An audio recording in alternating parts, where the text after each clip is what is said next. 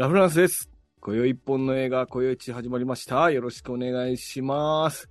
えー今回取り上げるのは、えー、Amazon プライムのドラマのフリーバック、シーズン1、シーズン1だけですね、をお送りしたいと思います。えーよろしくお願いします。で、今回はですね、実はちょっとチャレンジな企画といいますか、えー私一人でやってみようかなということでね、まあちょっと相方がいなくて寂しいわけですけども、あのちょっと一人で頑張ってやってみたいと思いますので、えーぜひお付き合いください。よろしくお願いします。はい。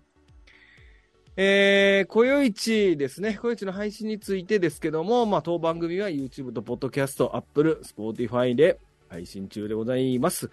えー YouTube がですね、あの、残酷なまでに再生回数というのが皆さんにわかりますのでね、これ残、あの、あのみんな、あの、わあ、少なとかって思われて、あの、なんか、思んないんちゃうかなとか思われるのが悔しいですね。ですので、あの、面白おかしくやっておりますので、あまあ、ぜひ、えーお時間あれば YouTube で見ていただきまして、まあ、チャンネル登録だけしてもらって、スポポッドキャスト聞いてもらってもいいですっていう、あの、お時間ある方は YouTube で見ていただきまして、まあ、作業しながらとか、いろんな、こう、ながら聞きしていただくんであれば、Apple、Spotify の、ポッドキャストで聞いていただければなと思います。よろしくお願いします。はい。それでは、本題の今回の取り上げる映画ではなくてドラマです。今宵一本のドラマですね。まあ、フリーバックシーズン1について、えお話ししていきたいと思います。えーこのフリーバックですね。シーズン1はですね、えっ、と、2016年、まあもう古いですね。まあ19年にシーズン2があるわけですけども、今回シーズン1だけということで、まあ、2016年から放送開始されたドラマで、えー原案がフィービー・ウォーラー・ブリッジ。脚本もフィービー・ウォーラー・ブリッジ。そして監督がハリー・ブラッドベア。もうハリー・ブラッドベアだけど、これ調べたら、キリング・イブとかエノラ・ホームズとか、まあドラマ系、テレビドラマ系の監督さんですね。が担当されております。で、作曲は、えーイザベル、イゾベル・ウォーラー・ブリッジということで、これはフィービー・ウォーラー・ブリッジのお姉さんだそうですね。ということになっております。で、出演者がフィービー・ウォーラー・ブリッジ、シアン・クリフォードほかとなっております。で、えーこのフリーバックはですね、現在は Amazon プライムで配信中でありますので、えー Amazon プライムを契約してる方は、普通に見れるということで、Amazon プライムで見てくださいということになっております。はい。えー、それではですね、ストーリーの方に入っていきたいと思うんですけども、えー、ちょっと待ってくださいね。えー、一人でやってるんでね。いきたいと思います。ストーリーの方ですね。えー、フリーバックはイギリスで暮らす30代前半の独身女性、と性に奔放で下品で盗み癖もある彼女は彼氏に逃げられカフェの経営も危なく家族との関係もダメで人生がうまくいかないと感じているというね、ウィキペディアから引っ張っておりますけども、もう何にもうまくいってないという30代前半の独身女性のお話となっております。もうこの時点でね、あの、僕なんかストーリーだけ見たら、うん、なかなかちょっと見ようって思わないドラマなんですけども、まあちょっとこれを今日なんで、これも一人でやっとるかっていうのはね、ちょっと後で説明したいと思いますけども、はい。えープロダクションノートですね。えーこの主人公、脚本制作のフィービー・ウォーラー・ブリッジの、えー元はですね、2013年の一人舞台を脚色したものだそうです。で、まあ、ドラマは16年から、えー、8 16年に BBC で放送されて、で、現在は Amazon プライムビデオが配信権を獲得して、えーアメリカでもプレミア上映されているということです。そしてこれですね、このドラマの主人公が着ていた、まあ、ジャンプスーツが1日で完売とかね、劇中に登場したジントニックの缶のセールスが24%増加とか、赤いワンピースを着ればファッション検索38%増加。まあこれ全部調べただけなんですけれども。っていうようなね、まあイギリスではこのフリーバッグエフェクトとかって呼ばれるようなその現象、社会現象みたいなものを起きたぐらい人気が出たドラマだそうです。はい。こんな人気なのに見れないっていうね。はい。というドラマでございます。で、キャストですね。キャストは、えーまあ主人公フリーバックですね。フリーバックというキャス主人公にフィビオラ・ブリッジ。そして、クレア、えーフリーバックのお姉さんですね。お姉さん役にシアン・クリフォード。そして、えーお父さん役に、ビル・パターソン。このビル・パターソンね、最近ハウス・オブ・ザ・ドラゴンを見てらっしゃれば、あの、出ておりますんでね、調べてくださいね。あの、ビル・パターソンが演じております。そして、ゴッドマザーと呼ばれる、ゴッド、通称ゴッドマザーです。ゴッドマザーっていうのがオリビア・コールマン。これもイギリスの名女優ですね。でそして、マーティン、えー、クレア、お姉さんの旦那ですね。マーティンがブルット・ゲルマンというキャストになっております。えー、まあ、このキャストはね、僕、この、このドラマ初めて見て、イギリスのドラマもそんなに詳しいわけではないんです、ないので、まあ、ほぼほぼ初見の方々ばかりでした。まあ、オリビア・ゴルマン有名な方のようですけども、まあ、ビル・パターソンもそのハウス・オブ・ザ・ドラゴンに出てたぐらいの知識しかないんですが、まあ、このキャスティングは、主人公のフィービー・ウォーラー・ブリッジも含めて僕はもうもうほぼほぼ初見の人たちばっかりでした。はい。えー、それではですね、まあ、このドラマ、僕はちょっとどう思ったかっていうかね、そういうのをお話ししていきたいと思うんですけども、まあ、このフリーバックのここに注目ということで、えー、5つ、えー、挙げさせていただきました。まず1つ目ですね、まあ、この制作、脚本、主演を兼ねるビビオラブリッジですね。そして2つ目が1話約25分。これ25分全6話ということで、これ1話だいたい約25分ぐらいでもう6話で終わる超コンパクトなドラマ構成となっております。で、えー、3つ目が、まあ、女性としての問題をシニカルに描いた痛快作ということですね。で、4つ目が主人公フリーバックの魅力、独特の演出ということですね。で、5つ目が、まあ、救われない、前を向けない、それでも生きるという、まあ、こういう5つのえー、点についてちょっとお話ししていただければなと思っております。はい。一人で喋るとめっちゃ早いですね。パパッといきましょう。はい。では一つ目、えー、制作脚本主演を兼ねるフィービー・ウォーラー・ブリッジということでですね、まあ僕はこのフィービー・ウォーラー・ブリッジのこのドラマで初めて知ったんですけども、まあ彼女は相当な、まあ才女といいますか、まあ多彩な方だそうで、えーまあ、このフリーバックで、まあ、英国のアカデミー賞とか、プライムタイムエミー賞、ゴールデングローブ賞などを、まあ、すすごい賞をいっぱいもらってるということだそうですね。エミー賞も7部門中6問取ったとか言ってたかな？ぐらい、これはすごく話題になったドラマだそうですね。まあ、彼女が制作し脚本集へも兼ねてるということで、もう何でもできると。もう羨ましいことですね。はい。で、まあ、彼女は、えー、まあ、一番有名なのは、まず2018年のハンソロ、スター・ウォーズ・ストーリーで、えー、L337、L337、L337 と読むんですか？これ。のドロイドの声を担当したことでも有名だそうです。これ、僕ちょっと吹き替えで見たんで、よくわかんないっていうのと、あと、この、今回のドラマも吹き替えで見てるんで、僕はちょっと彼女が当ててることが全くわからな、わからないんですけども、えー、彼女は、ハンソロ・スター・ウォーズ・ストーリーでも有名になったそうですね。はい。で、えー、まあ、現在スリラー、まあ、テレビシリーズではもうキリングイブの脚本制作も務めていたそうですね。で、そして、まあ、このね、雇用地としてはちょっとここが要チェックポイントですけども、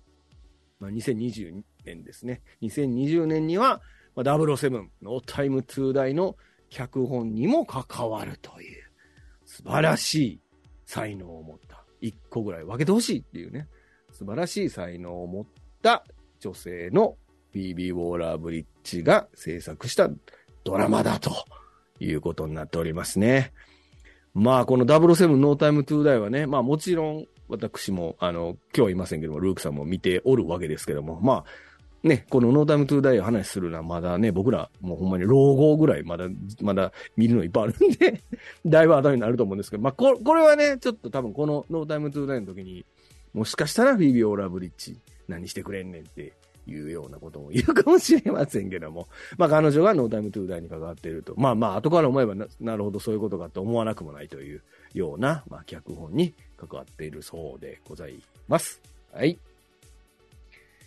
そして、えー、二つ目ですね。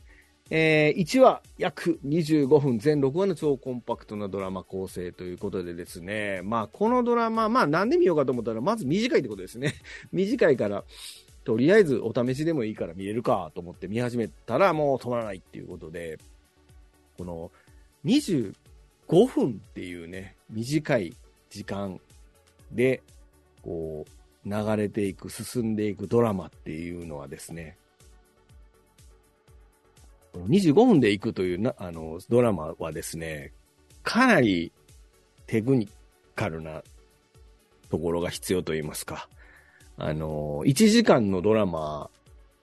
ならば、より細かいところが描けるわけですけども、それを25分、まあ、単純に言えば、まあ、半分、30分やとしたら半分ですよね。半分なので、描きたいことが半分しか描けないわけですけども、その半分しか描けないからこその、もう、その、要は必要なとこしか入ってないっていうことですよね。必要なことしか入ってないから、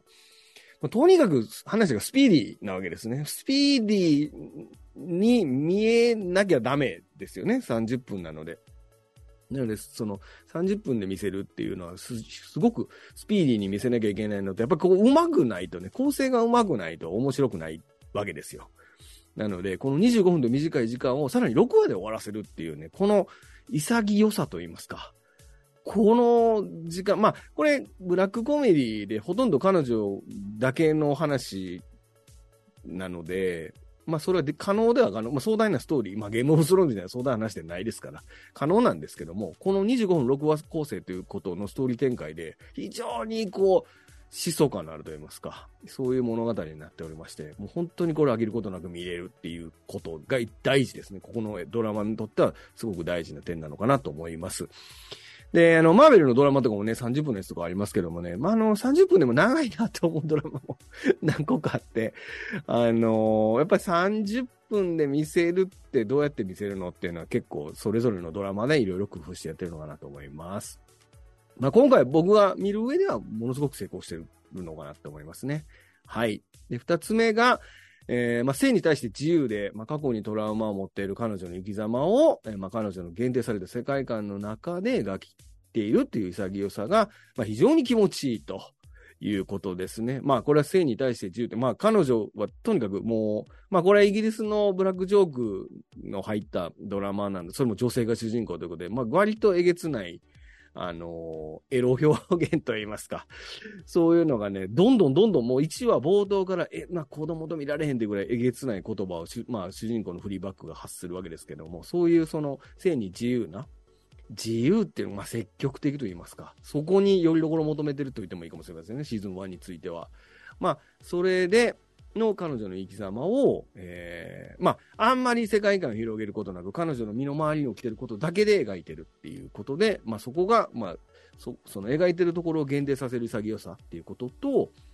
えー、まあ、そのおかげで、まあ、25分6話と同じなんですけども、非常にこう、リズム感があるといいますか、そういう演出になっているので、えー、この映画、映画でドラマです、あ、ドラマです、ごめんなさい。ドラマの構成としか作り方としてもすごくうまいなっていうふうに思っておりますっていうドラマですね。なのでね、ちょっとテーマが、やっぱ女性主人公の性に、性に対して自由でとか、まあそういうことをいろいろ見ると、なかなかね、あの、ちょっとそういうの見ないですっていう人もいると思うんですけど、非常にこれドラマとしては映画好きとかドラマ好きが見ても、そのドラマとしての作り方とかね、そういうのもね、すごくうまいし、まあ見たことないっていう、見た、まあ見たことないと言ってもいいでしょう。見たことないっていうようなドラマの構成になっているので、そういう部分もあの評価だったんだかなって思いますね。あの、いろんな人に評価を受ける原因になったのかなと思いますね。そういう構成も非常に見事だなと思います。なので1話約25分、6話ですから。まあ30分だとしても180分でしょ。だからね、あのー、アベンジャーズエンドゲーム見る、見てる間に終わりますから、これね。っていうような、そういうあの、スカッていって、スカッて終わる、もう疾走感のあるドラマなのでね、ぜひ、その、時間がない人でも、見てもらえばなと思います。はい。えー、女性としての問題をシニカルに描いた痛快作ということでですね、まあ、これは、まあ、ロンドンの女性が感じる、まあ、閉塞感とか、フラストレーション、社会的な立場に対しての、まあ、苛立ちとかですかね。まあ、彼女の、まあ、主人公が30代の主人公なんですけども、まあ、彼女のが感じる様々な感情、えー、まあ、まあ、その、まあこれ別にネタバレで言って全然だ、だまあ母親に対する問題、まあ母親に対する問題とか、その、父親が再婚しようとして付き合ってる彼女に、その、についての関係性とか、お姉さんについての関係性とか、あとその言い寄ってくる男たちとの関係性とか、まあいろんな、まああとそのカフェ、まあこの主人公はカフェ営んでるわけです。もカフェにいた、その元、えっと、そのパートナーの女性との関係性とか、そういったその彼女が様々な、その相手に対していろんなその女性だからこその問題に、えー、対峙していくわけですけども、そこの感情についての、えー、表現が非常にこうブラックジョークたっぷりの、まあ、どぎつく、皮肉たっぷりに描いているというところで、まあもうとにかくこう、彼女の一言一言でブワーって笑っちゃうような、そういう話なんですけども、非常にテーマ自体は重いのかな？重いっていうかその、まあ、なんつったらいいんですかね。なかなかその、こう、じゃあこうしたら解決しますよって解決できることじゃないことばっかりっていうかね。そういうことに対して彼女は、なんでしょうね。なんかちょっとこう、車に構えてると言いますか。あの、そういうところで、まあ自分をその、真面目に捉えないことで自分を守ってるんです、言うんですかね。まあそういう、ちょっとわかんないですけども、そういったところで、えー、皮肉たっぷりに、まあ、どぎつく。まあそれ、まあ要は彼女が周りに対して、かなりアグレッシブにどぎつく、下品で、いや、いやらしく、あの、対し、対応していくっていうところが、痛快になってるというような描き方をされているってことですね。まあ、ここの辺はね、ちょっと、やっぱ僕がどうしても男性なので、なかなかどこまで、その、ね、女性の問題っていうことを理解してるかっていうのは、ちょっとなかなか わからないんですけども、まあそういったことも描かれて、まあこれやっぱ女性の方が見てすごく共感されるっていうのは、まあ、わからなくはない、わからない部分は当然あると思いますけども、わからなくはないと思いますね。そういう意味では、えー、まあこの荒さですか、30代の女性が見たら、ぐくさってくるかもしれないっていうような、そういうドラマになっております。はい。えー、主人公フリーバックの魅力、独特な演出ということで、えー、この主人公の名前がですね、これフリーバック、まあフリーバックでもそのドラマのタイトルなんですけども、このフリーバックっていう風に呼ばれてるわけではないですね。この主人公は一応フリーバックということになってるわけですけれども、このフリーバックっていうのはですね、まあ調べれば皆さんご存知だと思うんですけども、フリー、FLEA ですね。フリーがのみのみの意味らしいです。で、バグは買わんということで、まあ、イギリスでは、まあまあ、みすぼらしそうな人っていう、まあ、その、まあ、ダメな感じの人っていうんですかね。そういった人を意味する言葉だそうです。で、それを、えー、彼女のことを指す言葉としてフリーバックっていう使われ方をしているわけですけども、このドラマの中では、彼女のことをフリーバックと呼ぶ人はもちろん誰もいなくて、で、なおかつその彼女の名前は一切出てこないっていうことですね。うん。そこもなんか面白いというか、まあだから彼女が誰であるかはみんなが知ってるわけですけど、彼女の名前を呼ぶ人はドラマの中では一人も出てこないと。ただ、お姉さんのクレアとか、でも、最低限の人ですね、そのお父さんのことはお父さんしか言いませんしね。だからその、あんまりこの、こういう名詞というものは、このドラマには関係ないっていう、人、人の名前ということですね。まあ、関係ないというような演出の方法になっておりますと。そして、えー、二つ目ですね。このシーハルクが参考にしたと。シーハルク、見てますか？皆さん。どうですか？もうすぐ終わりますか？これ、上げた時にはもう終わってますかね？シーハルクが参考にしたとされる、まあ、第4の壁と呼ばれるですね。まあ、いわゆるその、まあ、シットコムとか、アメリカのコメディ、えー、ドラマとかによくあるんですけど、カメラの方向いて、その見てる側の方に向かって何かその話しかけるとか、そういうことについてどう思うとかそういうことを言うような、言うの、まあ、デッドプールとかでもあります。まあ、古畑任三郎とかね、ありますけども、そういうのを、まあ、第4の壁を越えるっていう、こう専門用語で言うみたいなんですけども、この演出が非常に印象的に使われてるということがありまして、うん、こちらが、まあ、シーハルク、まあ、これ僕今回、フリーバック見たきっかけっていうのは、シーハルクが、このフリーバックを参考にしてるっていう、インスパイアを受けてるっていうのを、まあ、どっかで読んだんですけども、まあ、それで、まあ、シーハルクもね、時々第4の壁を越える、ジェーン、主人公ジェーンがね、ジェンが、第4の壁を越えるっていうんですか、まあ、何回もあるわけですけども、まあ、まあ、正直ちょっとあっちの方はうまくいってないかなっていう気もするわけですけども、まあ、こちらのフリーバックの方のその第4の壁ってどんなものかなって見たんですけど、このフリーバックは、まあ、もともとこれ、一人芝居なので、その、まあ、一人芝居としても、やってたものをドラマにしてるわけですから、割とその表現と、第4の画面の表現使っても違和感がないっていうのはまあわかるんですけども、まあその彼女の心の中の気持ちみたいなもの、モノローグ的なこと、自分独白的なことを全部その観客ももしくはテレビを見てる人に対してこうちゃんとテレビを見てる人の方を向いて喋るっていうような第4の壁の演出っていうのがありまして、まあ、これが非常にこのドラマを独特にしている演出の一つ。まあ、シアルが真似したっていうぐらいですけど、非常によくできてる演出だと思いますね。これ、あの、それももうこっち向いて言うことが、まあまあ、半分ぐらい下品なことって言いますかね。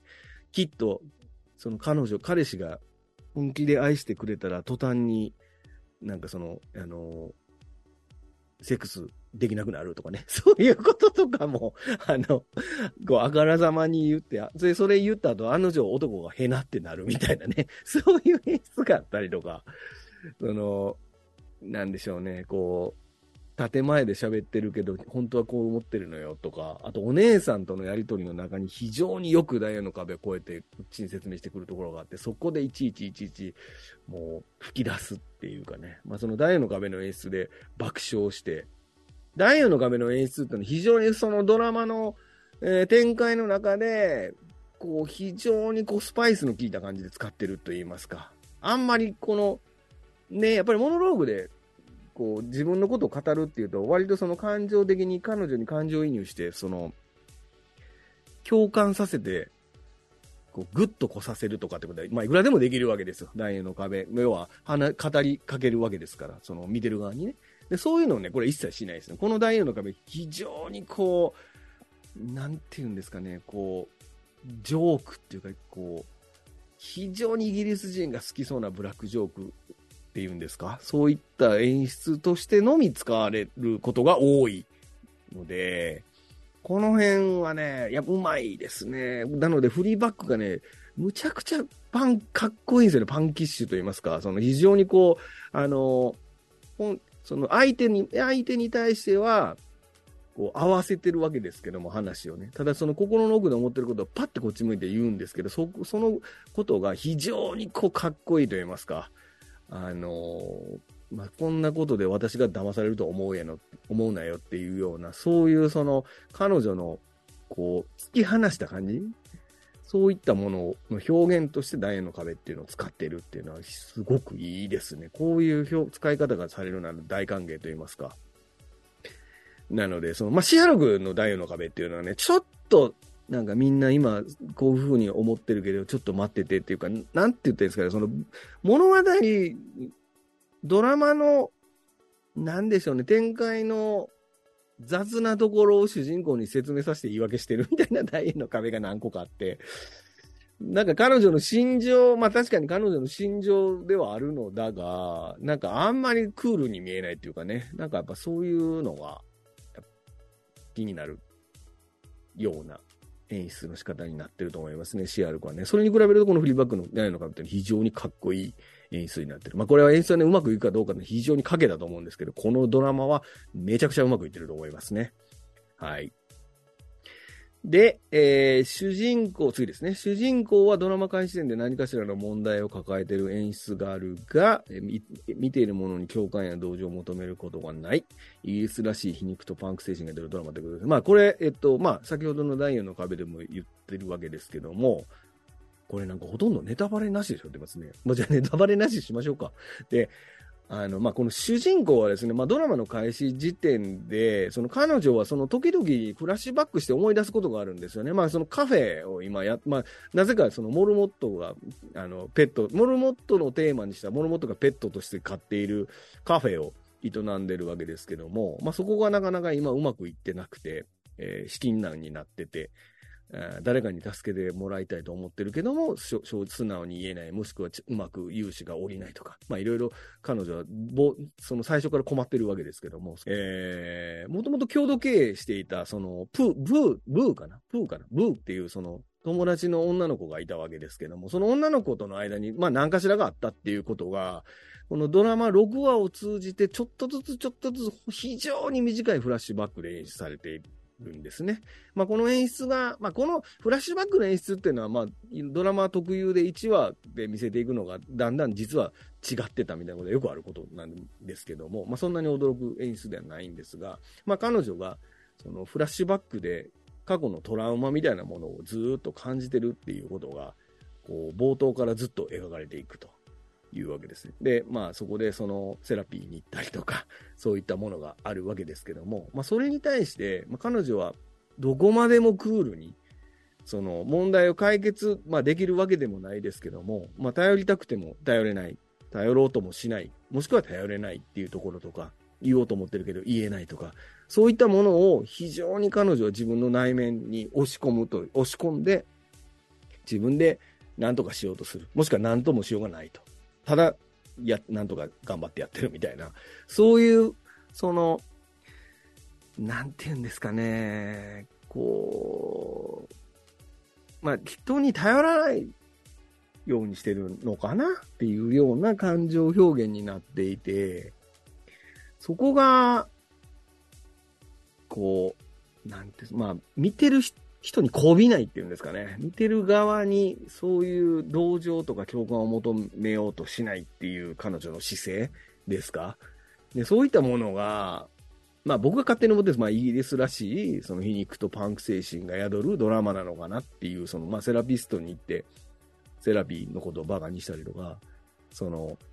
まあアメリカ人とかだとね、まあ、あの、同じタイミングでフライトアテンダントとか見てたんですけど、まあ、なんとなくこうグループセラピーとかそういったもので救われるとか、あとやっぱりその手を取り合って共感してっていうようなものになりがちなんですけども、まあこのドラマはそこ、そこさえも否定していくというか、自分はそういうことには頼らないっていうか、まあ主人公はとにかく一人で、なんとか、なんともならないけどなんとかしようとしてるっていうところがあって、まあそういう部分は非常にかっこいい。まあ男が見てもって言い方したらあれですけども、非常にかっこいい主人公になっている思いますね。はい。そして、えー、っと、最後ですね。まあ、救われない、前を向けない、それでも生きるということで、えー、まあ、このドラマはですね、あのー、あ、書いてなかった。ドラマはですね、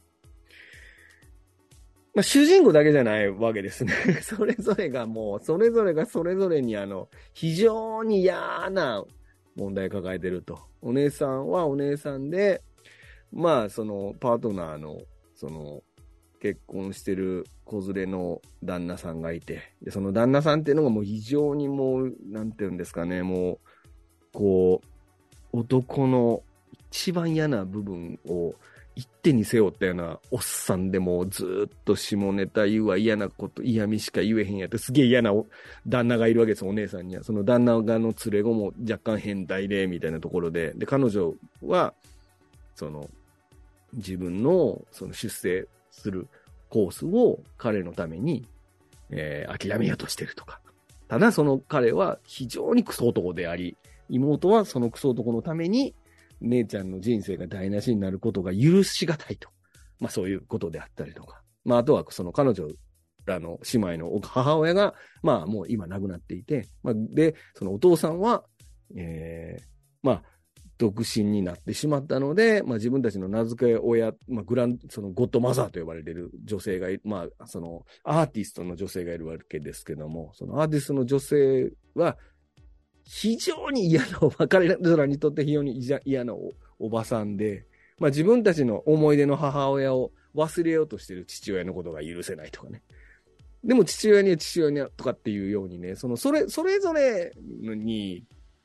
それぞれがそれぞれに非常にこう、繊細であったり、こう、あなんで、あからさま、まあ、なんて言ってるのかな、まあ、もう大小なりの悩みみたいなものがあるわけですね。で、そういったことを、この6話25分で描いてしまっているっていうことですよね。これがすごいですよね。あの、細かく描ければいいくらでも描けるわけですよ。その人それぞれのその、あの、嫌な、嫌だったこととかね、その悩みとかね、喜びとか、そういったものって。嫌なやつとことん描こうと思ったらいくらでも描けるわけですけど、この25分、全6話っていうところで、非常、非常に短い時間で、ぐってこさせるような演出になってるっていうのですね。うん。そして彼女は、まあ何一つうまくいかなくて、まあそのフラッシュバックにおけるその彼女なりのトラウマに対しても向き合えないし、で、もうカフェもうまくいかないしっていうところになってる状況で、まあ、助けてくれる人が、まあ、出てくるわけですよ。彼は、彼も彼でまた、すごく、なんか、ああ、そ、ういう問題があるのかっていう、なんでしょうね。もう、この、それを一言言ったら社会に抹殺されるような、あの、問題、まあまあ、性的な、性的差別もしくは性虐待とか、そういった、いわゆるその一発でそれやったらアウトみたいなことで悩んでる人たちもいて、そういうところで、まあ、手を取り合うわけではないんですけど、まあ、そういった人たちと一緒に、まあ、それでも今生きていかな、生きていく、生きていかなきゃいけないんじゃないです生きていくしかないっていうところで、また一歩前進み始めるみたいなね。そういう話になってるっていうことで、まあ僕はこれ、まあ僕は前々から皆さんご存知も、もうあの、すぐ泣きますんでね。あの、6話はもう泣きました。これもう本当最高でしたね。うん、まさかこんなずっと下ネタ全開の下品な女の子の主人公のドラマで、ここまで泣くとは思えんかったわっていうのが、すごくびっくりしたんで、あの、まあ、そういうね、あの、まあ、な、等身大っていうんで、なんて言ったらいいんですかね、これ、でも、まあ、辛いドラマではないですね。辛いドラマではないですけども、彼女自体は幸せではないってことですよね。そういうドラマで、あのそれでも、なんか少しだけ、ほんの少しだけ光が差すようなラストになってるっていうところが、まあ、このドラマとしては非常にいい終わり方してるなっていうふうに思いました。はい。ということですね。一人で喋るとすごいあるということでね。まあ、まとめとしましては、まあ、今回僕が見た、まあ、僕が見るこのドラマとの見方としては、まあ、この主人公の、この PB ウォーラーブリッジ、エンジェル、フリーバックですね。えー、かっこいいフリーバックの生き様を、もうどうか、もう見届けてほしいということで、もうこれぜひお勧めしたいと思います。これ今、シーズン1だけの話、今僕シーズン2、3話ぐらい見てますけども、まだシーズン2もお話できればと思うんですけども、多分、まあ、今回ね、ちょっとネタバレしてるようなしてないような微妙感じなんですけども、まあ、これ聞いてから見てもらっても全然、なんかあそこネタバレしたから思んないわとか、そういう感じのドラマじゃないんで、あの、非常に面白い映画でありますし、あとこのフィービー・ウォーラブリッジがとにかくもう可愛い、それはもう現社会現象になるわっていうぐらいね、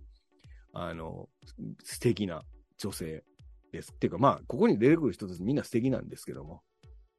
なんか応援したくなるっていうかね。うん。彼女のあの、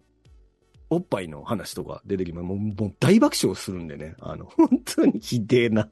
ひでえこと言うなっていうのがもう出てきますからね。そういうのを見ながらもうガー笑って、あのー、最後ぐっと来て泣いてほしいなって思いますね。ただまあこれちょっとなかなかこれ、電車の中とか子供がいるところとかでもとてもじゃないけど見れないドラマですので、まあ25分ですからね、こっそり合間縫って見てもらえればいいと思うんですけども、まあなかなかちょっと見る人を選ぶっていうのは選ぶ、えー、ドラマですし、なかなか進めにくいっていうのもよくブログとかレビューとかに書いてますけど、これはでもね、進めにくいってことは全くないですよ。これ絶対見てほしいし、絶対最高ですよ。これ見たら絶対最高やと思います。あの、そういうドラマだと思いますんでね、なんかちょっと卑猥な、まあ、卑猥な表現苦手な人無理だと思う。もうそう、相当どぎついジョーク言いますから、あの、そこはね、苦手な人はちょっと多分、そこを飛ばしたら何も面白くないドラマなので、まあそういうのを一人で見る分には大丈夫だよっていう人は見てほしいと思いますしね。あのこれ、まあ女性見てる方たくさんいらっしゃると思いますから、まあ男性が見てもね、あの、もうかっこいいですから、この子が。とにかくこの子かっこいいですから、もう超パンクですから。やっぱイギリスの、なんでしょうね、こう反骨精神じゃないですけど、イギリスのドラマってやっぱり主人公が、こういうキャラ多いですよね。うん。こういうキャラを堪能してもらえるには、ぴったりかつ、スカッてして、なおかつスパって終わるドラマですから、あの、シーズン5とか6とか付き合う必要ないですから、ぜひ見てもらえればいいかなって思います。はい。はい、ありがとうございました。ということで、えー、まあ、今回は、えっ、ー、と、私、ラフランス一人でやってみましたのでね、あの、ちょっとあの、突っ込む相手がいないんで面白いこと言えてないと思いますけども、まあ、たまにはね、こういうね、ちょっとなかなか、これ多分、男二人でやるとね、割とね、なんか誰かに怒られそうな気がしますんで、この、こんな感じでいいのかなと思っております。えー、また、なんか、そうですね、ちょっと気に、さって見て、さってあげたいなっていう時は、こういう一人バージョンもあるかもしれませんのでね、あの、ぜひそういう時もね、ちょっと、あの、諦めずに、諦めずちゃいますね。あの、思んないなとか言わずに、最後まで聞いてくれた。多分短く、短いはずですから、最後まで聞いてもらえればなと思います。ということでね。では、まあ、あの、声打ち、声一本の映画、えー、YouTube、ポッドキャストで配信しております。えー、まあ、ダブルオーの映画は引き続きずっとやっておりまして、まあ、その他協力してくださる皆様とですね、まあ、いろんな企画も用意しておりますので、また引き続き聞いてもらえればなと思います。で、まあもう何回も言いますけども、チャンネル登録をぜひね、お願いしまして、このポッドキャストを聞いてる人もチャンネル登録って言われたら YouTube 開いてポチッと押してもらえばチャンネル登録できますからね。あの、ぜひあの、チャンネル登録をしていただければなと思います。ということで、えー、今回お送りしたのはラフランスでした。ありがとうございました。